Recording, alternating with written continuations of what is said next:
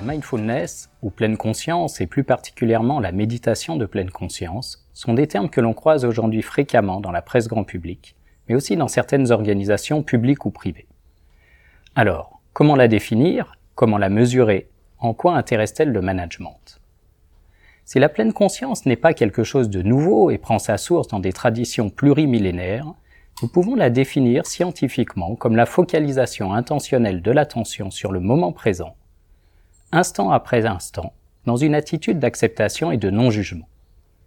C'est un mode particulier de régulation de l'attention, fondamentalement expérientiel, qui rompt avec le mode de fonctionnement conceptuel qui est habituellement le nôtre.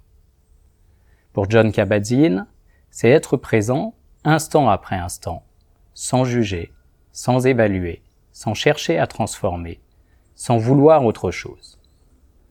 La pleine conscience s'accompagne d'un phénomène de reperception ou de décentrage, permettant de porter un regard plus lucide, un regard neuf, plus objectif sur l'expérience vécue. Ce n'est donc ni un repli sur soi, ni une forme de résignation, mais bien au contraire, une reconnaissance des situations vécues, autorisation la poursuite d'efforts utiles. Pour bien comprendre la pleine conscience, il faut également comprendre que le même mot désigne à la fois un état, mon niveau de pleine conscience à un instant T, un trait, le niveau de pleine conscience moyen qui me caractérise au quotidien, et une pratique, la méditation de pleine conscience que je peux pratiquer jour après jour.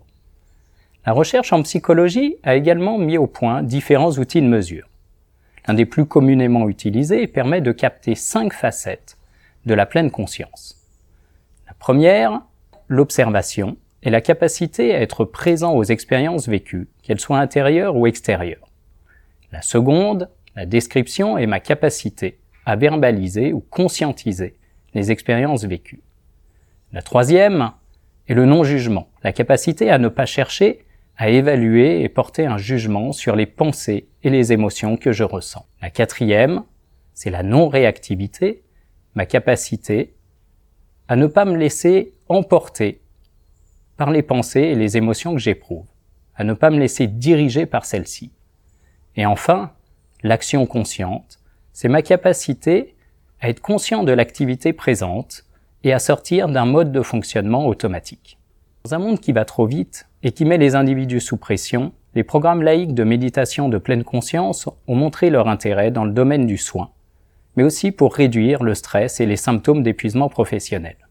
Pour les organisations, c'est une ressource pour aider les individus à mieux faire face aux exigences du travail ou encore accompagner les managers vers des formes positives de leadership.